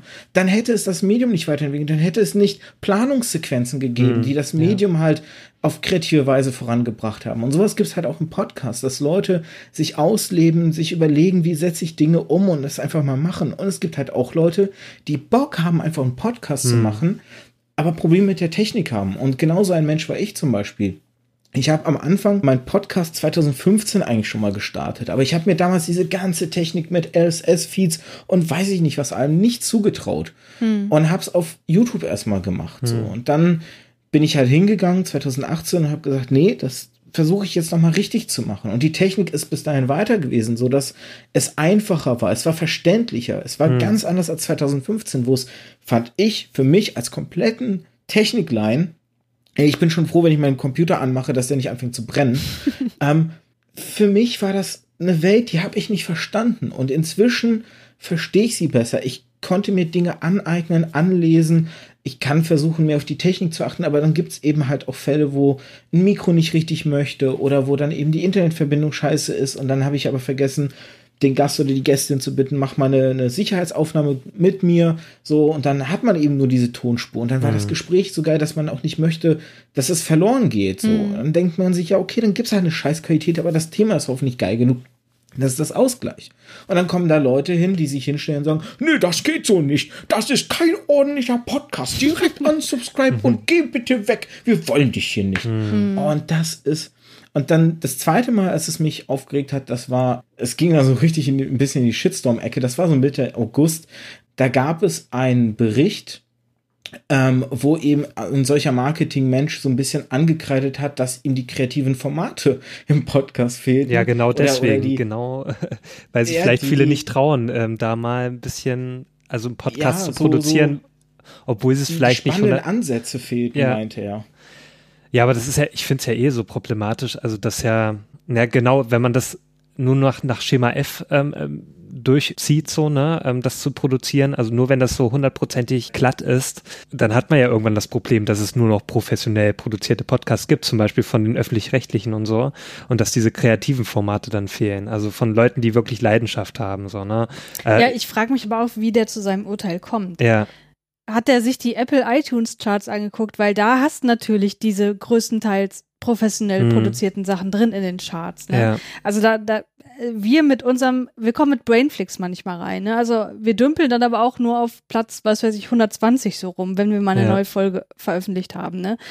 Und halt auch nur dann, wenn sie gerade veröffentlicht wurde und die Zugriffszahlen halt großartig sind so, ne? Also Ja. für, für unsere Maßstäbe ziemlich großartig. So, aber was du da halt sonst drin hast, das sind eben diese ganzen professionell äh, Ja. äh, produzierten Formate oder eben Pro Formate von Privatpersonen, die aber sowieso schon so ein gutes Netzwerk haben, Ja, die dass haben die halt halt schon so gut Background, gepusht ja. werden von Genau. anderen Podcasts und so weiter. Und die natürlich dann auch möglicherweise mehr Wert legen auf eine, auf einen professionellen Aufbau und so weiter, Hm. Professionell gemachte Jingles, was weiß ich, weil sie eben mit der, mit dem Ziel so, also von vornherein rangehen, ich will damit erfolgreich sein, ich will damit möglichst auch Geld machen. hm. Und wenn du natürlich nur die kennst, dann ist es natürlich auch ein leichtes zu sagen, ja, das ist ja irgendwie alles nur noch Einheitsbrei. ja. Das ist genauso, Und der Witz ist, ja, Entschuldigung, du zuerst. Okay, ne, das ist ja genauso diese Aussage auch, ähm, wenn es um Musik oder um, um äh, Filme oder sowas geht. Da kenne ich auch ja, total wenn, viele wenn Leute. du nur nach den Charts gehst, Genau. ne, ist ja klar, dass da nur noch Kacke drin Da kenne ich total viele Leute, die sagen, ah, es kommt noch so Marvel-Zeugs im Kino und so, wo ich mal sage, nein, Genau, dann geh genau. doch mal ins Programmkino. Ja. Da gibt's viele Filme, die man überhaupt nicht wahrnimmt, aber du musst es auch wahrnehmen selber, damit du auch wirklich siehst, dass es genug Vielfalt gibt. Genau. Oder bei Musik ja genauso. Also wenn man sich nur die Charts äh, sich da durchhört, ja, ist ja klar, dass sich alles gleich anhört, aber es Oder gibt wenn immer du noch nur gute Radio Musik. hörst. So nur, Richtig, nur genau. Natürlich kommt da jeden Tag immer dasselbe. Das wird immer Ja. geloopt äh, gefühlt, aber es gibt immer noch gut produzierte Musik. Also Ja. ähm, da sind die Leute, finde ich, immer selber dran schuld, wenn die einfach nichts Neues entdecken, weil die auch nicht offen für Neues sind, wirklich. Und Ja. vielleicht Ja, und nicht wissen, wie sie rankommen. Genau. Auch, ne? Ja. Genau, ja. Ich will, wir, wir nennen ja hier keine Namen, deswegen Mhm. nenne ich jetzt auch mal nicht die Namen der Leute, die darauf reagiert hatten. Aber es gab dann eben zum Beispiel jemand, der sich hin, der darauf reagiert hat, der mit der Meinung auch überhaupt nicht d'accord ging und dann irgendwann auch so fragte so, was macht sie denn bitte schön zum Experten? Ich habe hier, weiß ich nicht, so und so viele Jahre Podcast-Erfahrung, habe so und solche Abrufzahlen. Ich maße mir an, mich halbwegs als Experten zu sehen, aber was berechtigt sie, sich als Experten zu nennen? Und dann war es zum Beispiel auch so, dass ich diesem Typen, weil er ja so meckerte von wegen, ja, mir fehlen so die kreativen Ansätze, dann habe ich ihm so ein paar Podcasts an den Kopf Ja. geworfen und vorgeschlagen. Werde ich jetzt auch mal außen vor lassen, ähm, sofern ihr jetzt sagt, das Also wäre okay. Empfehlung kannst du immer raushauen. Okay. Ich habe dann zum Beispiel Mensch Mutter ähm, Mhm. rausgehauen, ähm, mit der ich selber auch eine Folge schon aufnehmen durfte. Ähm, oh Gott, mein Namensgedächtnis. Ähm, also Mensch Mutter ist der Podcast einer Dokumentarfilmerin eigentlich, die mit ihrer Mutter sich zusammengesetzt hat und über ihr Leben in der DDR halt gesprochen hat. Mhm. Das ist so eine siebenteilige Podcast-Serie. Oh, Sekunde, ich kann den Namen schnell rausfinden. Mein Namensgedächtnis ist peinlich schlecht, wie ihr gerade merkt. Geht mir Ähm, genauso. Katharina Thoms, danke, Mhm. meine Güte. genau, Katharina Thoms habe ich dann vorgeschlagen. Dann habe ich auch den Kohlenpott vorgeschlagen, der ähm, ein Jahr lang das, das letzte Jahr des Kohlebergbaus halt dokumentarisch begleitet hat. Mhm. Ich habe minutenweise Matrix vorgeschlagen, wo es darum geht, Minute für Film, Minute für Matrix zu analysieren. Ja. Ähm, so Sachen habe ich vorgeschlagen. Und dann hieß es hinterher, ja, das ist aber immer noch nicht wirklich kreativ. Und dann habe ich ihn mal gefragt, Aha. dann erklären Sie mir doch bitte, was Ihrer Meinung nach innovativ, genau, es ging gar nicht um kreativ, um innovativ ging es, was Ihrer Meinung nach innovativ ist, wenn all diese Formate es nicht sind. Was soll es sein? Darauf habe ich bis heute keine Antwort gekriegt. Wow, okay. Ähm, er hat danach auch sein Profil irgendwann auf privat gestellt, Mhm. weil es wurde halt wirklich ein bisschen shitstormartig, weil die Leute alle gesagt haben, "Ey, hören Sie mal, ganz ehrlich, was erwarten Sie? Sagen, Ja. ne, das ist doch Bullshit. Also es gibt den Podcast, den Podcast, hier haben Sie Innovation, da haben Sie Mhm. Ja. Innovation, die gibt es, die muss man halt nur suchen, so. Dann hat er irgendwann natürlich ähm, sein Profil auf, auf privat gestellt und ne, so nach dem Motto, ne, Wasserglas, Sturm, bleib fern von mir. Und das Schöne war auch noch, dass der Typ quasi Firmen dabei berät, wie sie im Social Media, äh, im, im, im, im ähm, nicht Social Media, im, im, doch Social Media heißt das, ne, die ganze Twitter, Facebook, Ja, Genau. genau. ähm, Ja. wie sie dort eben mit Leuten umgehen. Wow, er berät okay. Firmen. Und seine Reaktion war also, ich stelle mich auf privat, Shitstorm AD. Na, vielleicht bringt er denen das ja so bei. stellen sie sich einfach auf privat und dann war's das. Dann Ja. sind sie schon davor geschützt. Ja, also, es, also ähm, und das Lustigste war auch, er hatte sich, das hat er inzwischen aber entfernt, er hatte sich unter anderem als äh, Podcast-Apostel irgendwie sowas selbst beschrieben. Oh halt. Mann. Ähm, Ah. Und das ist halt, da- das ist so, wie gesagt, das ist so ein Marketingmensch, Hm. der eher so ein Medium kaputt macht, weil Ja. dieses Marketinggetriebene, dieses Geldgierige, das macht Medien kaputt. Ja, nur auf eher. Profit halt orientiert, genau. Ja, ja. so. Ich meine nochmal, man kann es komplett in YouTube nachvollziehen, wie das passiert ist. Mhm. Man kann es so krass nachvollziehen. Auf Twitch ist es passiert, da habe ich es erlebt. Ja. Und jetzt habe ich echt Angst, dass ich es auf Podcast-Ebene wieder erlebe. Und ich Mhm. meine, seien wir mal ehrlich, ein bisschen passiert es schon. Ja, Es gibt ja. da die Podcasts von vielen YouTubern, die jetzt in die Podcast-Szene rüberschwappen, die ihre Fans von da mitbringen und die jetzt die Charts so ein bisschen dominieren. Ja, und das, halt. naja, ich finde ja auch immer so, was ich schade finde, also diese ganzen Leute, die jetzt da so rüberschwappen in die Podcast-Szene, das sind auch so Leute, also bei, ich will denen das jetzt nicht unterstellen, also das ist auch nur eine Vermutung, aber ich denke mal so diese ganzen, die eh schon bekannt sind und jetzt einen Podcast anfangen, ich will gar nicht wissen, ob die überhaupt jemals andere Podcasts großartig gehört haben, außer jetzt die Bekannten vielleicht, aber ich, weiß nicht, ich, ich denke mir immer bei denen so, na, so richtige Podcaster sind die halt nicht oder so mit Leidenschaft vielleicht nicht so. Vielleicht wurde denen das irgendwann gesagt, so, ja, hier mach noch einen Podcast, da kannst du noch ein paar Leute mitnehmen oder so. Hm.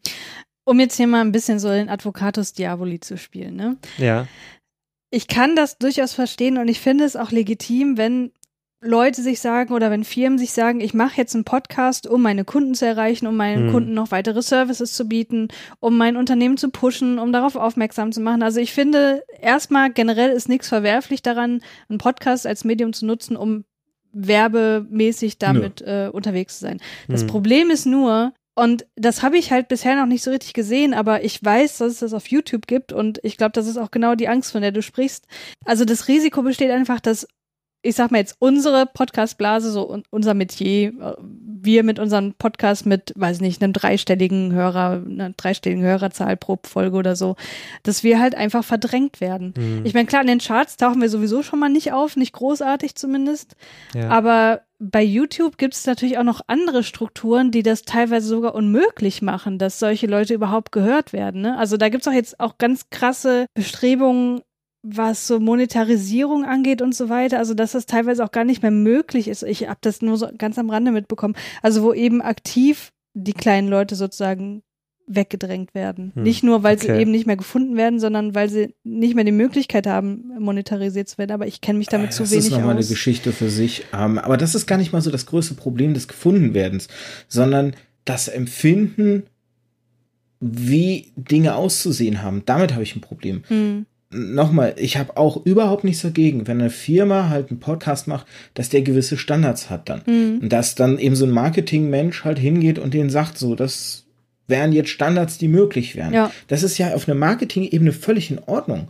Aber wir reden von einem kreativen Medium und wir gehen davon, ich rede davon, dass kreativen Menschen vorgeschrieben wird, wenn ein Podcast oder dass die Leute das Bild kriegen, wenn der Podcast nicht nach so und so aussieht, wenn das nicht die Rahmenbedingungen sind, nö, dann, dann höre ich den nicht, weil dann ist das nicht ein vernünftiger Podcast, wie ich es eben halt schon angesprochen habe.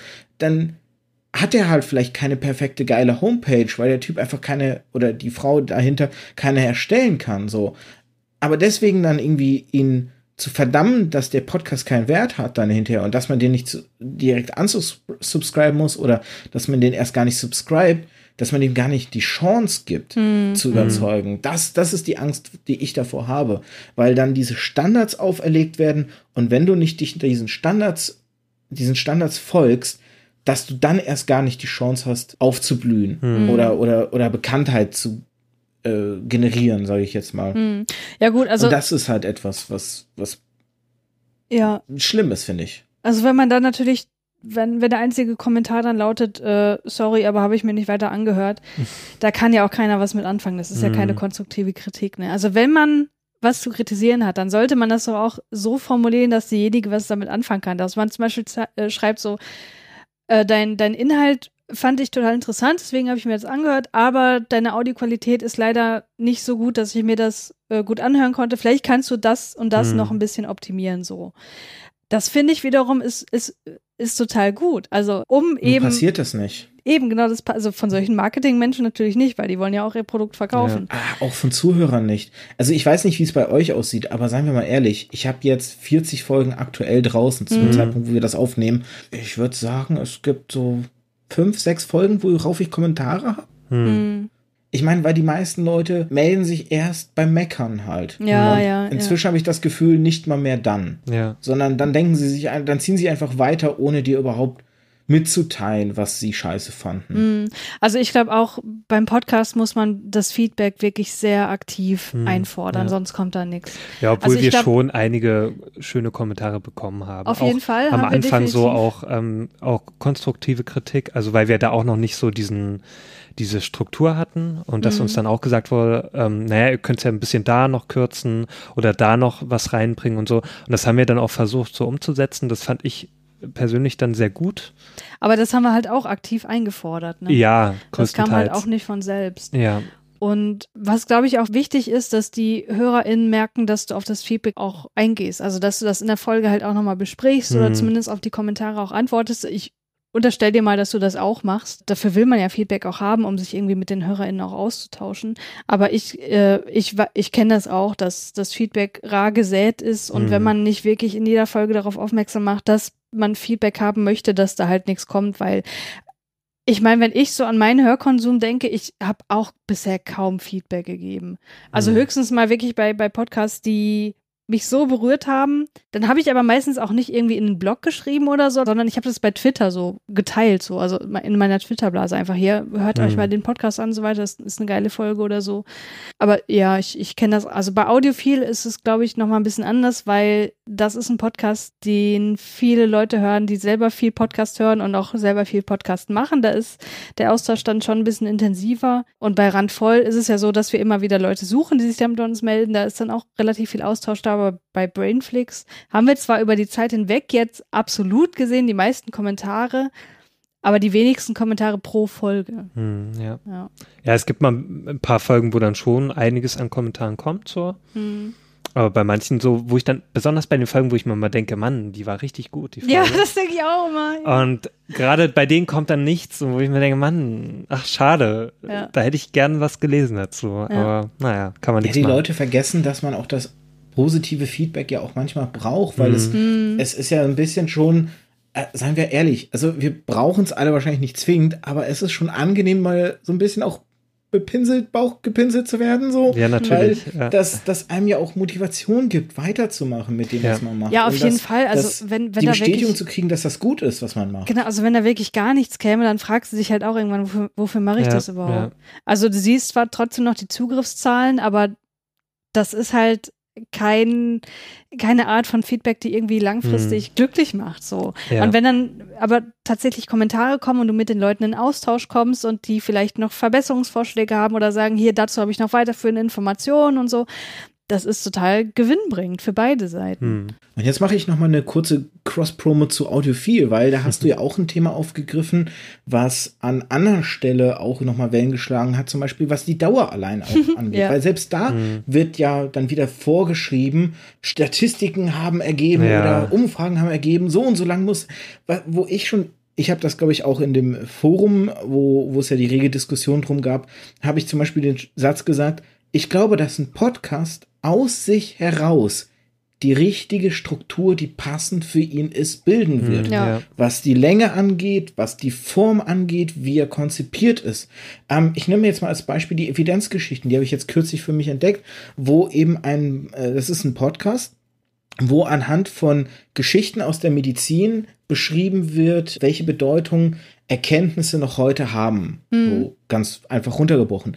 Und die machen es zum Beispiel eben so, dass die halt teilweise ein bisschen Einspieler haben. Das sind zwei Frauen, die halt miteinander dann, oder die gar nicht mal miteinander wirklich im Gespräch sind, sondern die abwechselnd einfach so wirkt es, einen vorher konzipierten Text vorlesen und, und dadurch eher so in den Dialog indirekt mit dem Zuhörer oder Zuhörerin eben äh, treten. Und diese Folgen sind fünf bis 15 Minuten lang. Und das ist halt eine optimale Länge und auch diese Struktur, dass die eben so einen Text vorbereiten und den dann vorlesen und dass das Ganze, das wirkt bei denen schon echt professionell. Aber dementsprechend kommt auch eine Folge nur zu so und so viel Zeiten, weil die mhm. Arbeit, die dann dahinter auch steckt, ist halt immens, so die Recherche und alles.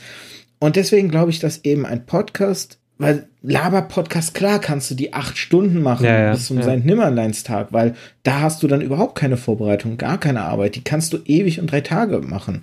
Und dann sehr zeitintensive Podcasts wiederum sind kürzer automatisch dadurch mhm. auch, weil, weil du eben nicht so viel Zeit erbringen kannst, die aufzunehmen, weil du viel mehr Zeit in der Recherche steckst. Oder auch wieder die Frage, hast du einen Podcast, den du alleine machst oder mit anderen Leuten? Ich kenne zum Beispiel auch einen Pen-Paper-Rollenspiel-Podcast, der einfach nur kurz und knapp auch so fünf bis 15 Minuten über ein Thema redet, als reiner Monolog, weil das eine Person ist, die den macht und auch vorher niedergeschrieben und dann eben halt, oder es wird gar nicht mal niedergeschrieben, ich glaube, der macht das sogar relativ frei.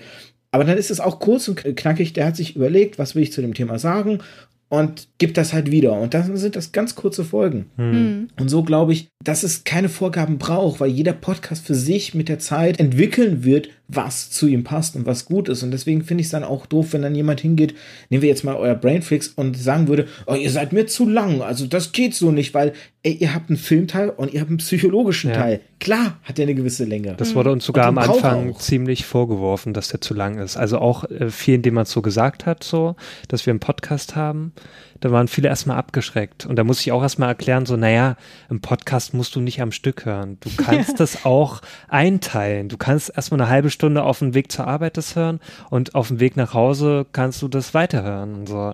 Also, oder mit mehr Tempo. Genau, oder mit mehr Tempo, je nachdem, ähm, wie du es halt gerne möchtest. Aber das verstehe ich halt nicht. Also warum da viele so abgeneigt sind, ähm, lange Podcasts zu hören. Ja, und ich finde ja auch, also es kommt immer auf das Thema an. Also wir können zum Beispiel unseren Podcast, also Brainflix, das können wir gar nicht viel mehr kürzen. Also da ist immer schon so die magische Grenze zwei Stunden. Darunter geht es fast gar nicht, weil wir ja, also wir brauchen schon allein für die Filmbesprechung viel zu lange und dann noch für den wissenschaftlichen Teil und so weiter.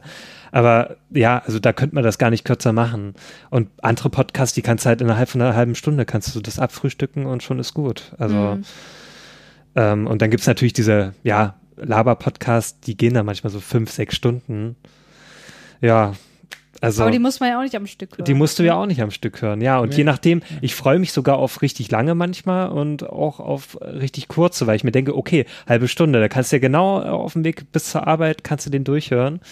Und bei Laber-Podcast denke ich mir, ja, wenn ich mit der Bahn unterwegs bin, ja, das schaffst du es ja mit fünf Stunden, kannst du ja komplett durchhören oder so. Also, hm. und somit ist, finde ich, immer für jeden etwas dabei. Also es gibt keine richtige Länge für einen Podcast, finde ich. Nee, also wir haben das bei Audiophil ja auch besprochen in aller Ausführlichkeit, diese Podcast-Studie, die angeblich gesagt hat, der ideale Podcast ist 13 Minuten, was dann eben. 13 Minuten, äh, das ist ja lächerlich. Ja, was dann eben einfach der Mittelwert der, der angegebenen. Der Mittelwert auch sogar sogar. Das ist, finde ich, ziemlich krass. Also, was ist denn dann so der untere?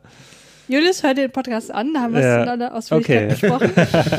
also da haben halt auch wirklich einige gesagt, der ideale Podcast für sie ist unter fünf Minuten lang.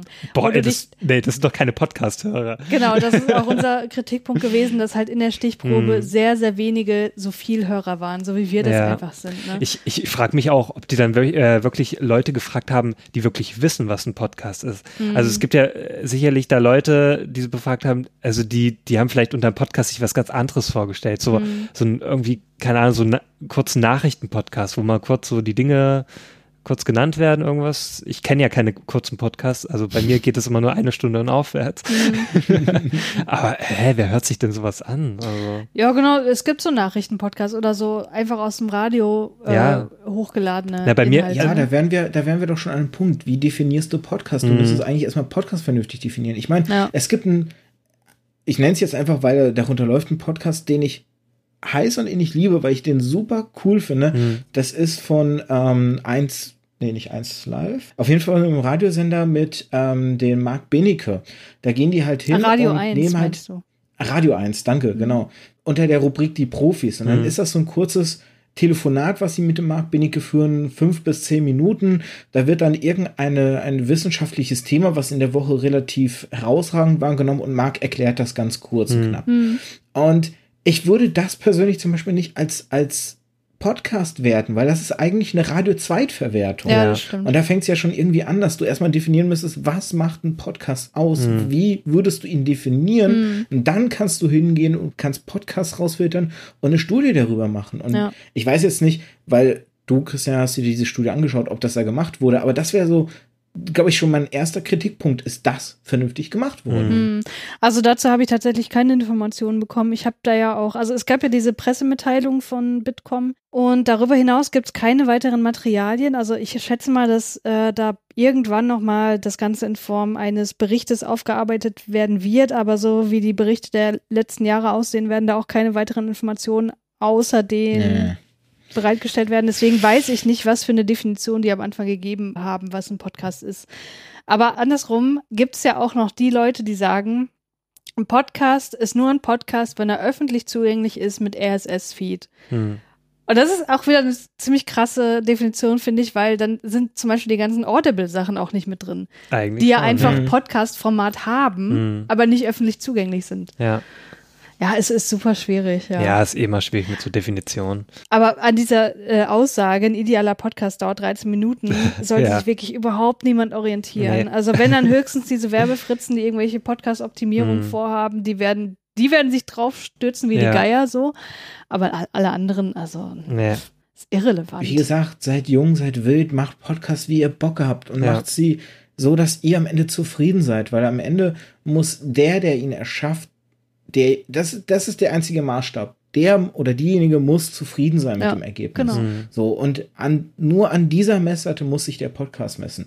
Und um jetzt auch nochmal euren Bauch kurz zu pinseln, ich zum Beispiel finde perfekt die Länge von Brainflix. Es ist für mich genau die Länge, auf die ich Bock habe, die wo ich auch das Gefühl habe, das Thema ist ausreichend ausgearbeitet, ohne dass das irgendwie mir was fehlt und so. Deswegen, ähm, ich persönlich kann diese, diese Kritik nicht bestätigen. Ich bin froh, dass er diese Länge hat. Und genauso bin ich froh, dass ein methodisch inkorrekt seine vier Stunden Mhm. lang hat. Ich meine, ey, okay, da muss man eine Stunde Laberei am Anfang wegnehmen, dann hat man eigentlich den, den, die reine Podcast-Zeit, aber auch das macht Spaß. Und ich finde, das Wichtigste, was man sich auch immer vor Augen halten muss, ist, die Leute wollen im Zweifel so lange Podcast, weil sie so viel Zeit mit den Podcastern und Podcasterinnen verbringen Richtig, wollen. ja. Sie wollen sie so im Ohr hören, weil ähm, man baut eine Verbindung zu den Personen auf. Man baut fast schon, also man hat das Gefühl von einer Freundschaft, die natürlich irgendwo einseitig stattfindet. Ich meine, das ist so lustig, wenn das Nikolas oder Reinhard immer wieder auch erwähnen oder auch andere Podcaster wie Alexander Waschkau zum Beispiel und Alexa Waschkau oder wer mir da alles einfällt, die dann erzählen, wie die Lo Zuhörer und Zuhörerinnen teilweise mehr über sie wissen als sie selbst, weil sie sich auch an so vieles, was sie erzählt haben, nicht mehr ja. erinnern. Die Leute aber sich über an all die Dinge noch erinnern. ja, halt das so. ist mir auch schon passiert. Ja, und, und ich meine, dass die, die Leute brennen ja für den Podcast und wie gesagt, die haben ja Spaß Mhm. daran und wollen die Zeit mit einem verbringen, weil sie die Stimme angenehm finden, weil sie die Person irgendwie interessant finden. Ich meine, ich gestehe, das ist auch so ein bisschen der Grund, warum ich euch dann ja auch angefangen habe zu stalken, weil ich auch so spannend fand, Mhm. ähm, euch als Person halt, ne? Mhm. Und dann, dann will man ja irgendwie Kontakt aufbauen. Ich meine, wenn man selber podcastet, geht es auch mal ein bisschen einfacher. Ja. Im Zweifel lädt man die Leute einfach ein. Aber ähm, es ist ja schon, es ist ja eigentlich was Positives. Ja. Wenn die Mhm. Leute einen langen Podcast haben wollen, weil das ist im Grunde irgendwo eine, wie ein Ritterschlag, sage ich mal, weil sie Mhm. haben Spaß ja mit dem, was ihr macht. Und ich finde, selbst wenn man nicht das, wenn man keine Kommentare kriegt, wenn man kein Feedback in der Form kriegt, ich glaube, dass das größte Feedback oder das beste Feedback, was man kriegen kann, ist halt, wenn es heißt, die Länge ist einfach okay, weil so wie du es machst, weil ich glaube, ich fände es insofern, also diese Person, die euch kritisiert hat wegen der Länge, ich glaube, damit hätte ich ein Problem, weil ich dann das irgendwo auf einer persönlichen Note nehmen würde, weil ich mir denke dann so, okay, wenn es ihm zu lang ist, heißt das im Grunde nicht irgendwo, der ist genervt von dem, wie lang, weil sonst hätte er doch einfach das Gefühl, okay, das hat die richtige Länge, Mhm. wenn ihm das Produkt, also ich weiß nicht, ob ihr versteht, was ich meine, weil ich mich jetzt gerade so ein bisschen verzettel in der Wortwahl, aber ich, ich finde, das ist die schlimmste Kritik, weil die mich, mich persönlich auf einer persönlichen Note irgendwo treffen würde. Mhm. Wenn jemand sagen würde, der Podcast ist mir zu lang. Ja. Hm. Ja, ich weiß, was Deswegen du meinst. musste ich ja. Jetzt ich auch. das Gegenbauchpinsel machen. Mhm. ja, vielen Dank, Arthur. Mhm. Ich habe aber auch noch Podcast-Kritik an dich, Arthur. Oh, oh, ja. Ich finde, dein Podcast ist zu kurz. also gerade als ich die Folge mit Julius gehört habe oder die mit Nikolas, dachte ich, oh Mann, das hätte jetzt ruhig noch weitergehen können oder ihr hättet noch mehr in die Tiefe gehen können. Und, ja, es ist immer so Ja. schade. Dann aber du hast beim Nikolas ja auch angeteasert, dass da eventuell nochmal was mit Reinhard kommen könnte und da bin ich gespannt, ob ihr dann das ansprecht, was mir ein bisschen gefehlt hat. Ich meine, ich kann dir im Grunde erklären, warum. Ich, ich weiß gar nicht, ob ich das damals bei der Einladung an euch nicht sogar auch mal geschrieben habe. Hm. Die Sache ist halt die, wenn du Leuten sagst, ich möchte so ungefähr eine Stunde von ihnen klauen, Hm. dass ich das Gefühl habe, die Leute sind bereiter dazu. Vor allem, wenn du eben jemand bist, der nicht einen gewissen Bekanntheitsgrad Hm. hat. So, als wenn du halt hingehst, ach übrigens, der wird so vier Stunden lang. da, das ist abschreckend. Ja, ja. So, Ja. Weißt du? Wenn ich irgendwann mal bekannt bin und Aufrufzahlen in den fünf, sechs, sieben, acht stelligen Zahlen habe, ich, ich mache es jetzt einfach ein bisschen wie Bastian Biendorf und werde jetzt einfach mal träumerisch ausufern, Ja. dann kann ich vielleicht hingehen und sagen, ey, die Podcasts können auch mal so und so lange sein, aber die sind auch beliebt. Also Also ich hätte ja Wie nichts dagegen, ähm, gegen so einen langen Podcast. Also wenn es ein schönes Thema ist, könnte ich da auch stundenlang reden. Ja. Ich finde es ja auch Ja. immer zu schade, so bei Podcasts. Ja, wir müssen ja eigentlich auch bald, ne? Auf, Wie, schon ein wie bisschen- weit sind wir wir sind eigentlich? schon über der regulären Zeit, äh, stelle ich ich bin gerade eine fest. Sorry, ich bin eine Labertante. Ja, wir hatten ja auch noch das, so, wir hatten ja so- noch das Thema dazwischen. Genau, aber auch Ähm, diese, diese Meta-Podcast-Diskussion, da kann man sich halt auch, Ja, wenn man Podcaster selber ist, halt stundenlang drüber unterhalten. Ne? Ja. Genau, also wir sind jetzt hier bei eine Stunde und äh, 24 Minuten. Ja, komm, das ist alles noch im Rahmen. Beschwerden an mich. Okay. ja, Arthur, möchtest du denn noch was sagen? Hast du noch was ähm, zu dem Thema zu, äh, beizutragen? Äh, irgendwie Ich noch glaub, was loszuwerden? Ich, ich fühle mich erleichtert. Ich habe, glaube ich, Ah, sehr meiner, meiner Aufregung Luft lassen können. Bis der nächste kommt, der wieder sich beschwert und ich dachte, ich einschreibe, ich war halt schon wieder einer.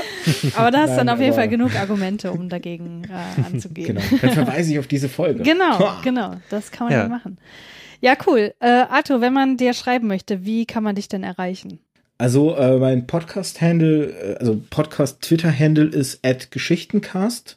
Da kommt man dann auf den Twitter-Kanal von meinem Märchenonkel-Podcast oder man kommt direkt auf die Webseite, da kann man mir über Mail oder so schreiben. Das ist märchenonkelpodcast.de mit AE geschrieben. Das sind so die, die leichtesten Wege. Ähm, wie gesagt, dann E-Mail findet man da Kontakt oder halt über Twitter, da bin ich immer erreichbar. Da kann man mir auch eine PM schreiben, wenn man möchte. Ich habe da den Kanal immer offen. Ja. Ähm, ich habe da keinen kein Kontaktangst dahingehend. Sehr schön. Dann bleibt mir nur noch zu sagen, Leute, hört den Podcast von Arthur, Mhm. denn er ist sehr gut. Genau. Vielen Dank. Und hört die Podcasts von den beiden und lasst ihnen auch mal Kommentare da. Einfach ein bisschen Bauchpinseln. Das tut gut, wirklich. Das stimmt. Ja, das stimmt wirklich. Wir werden die dann auch in der, unserer Folge vorlesen. Ja, machen wir. Gut, dann war's das für diese Woche.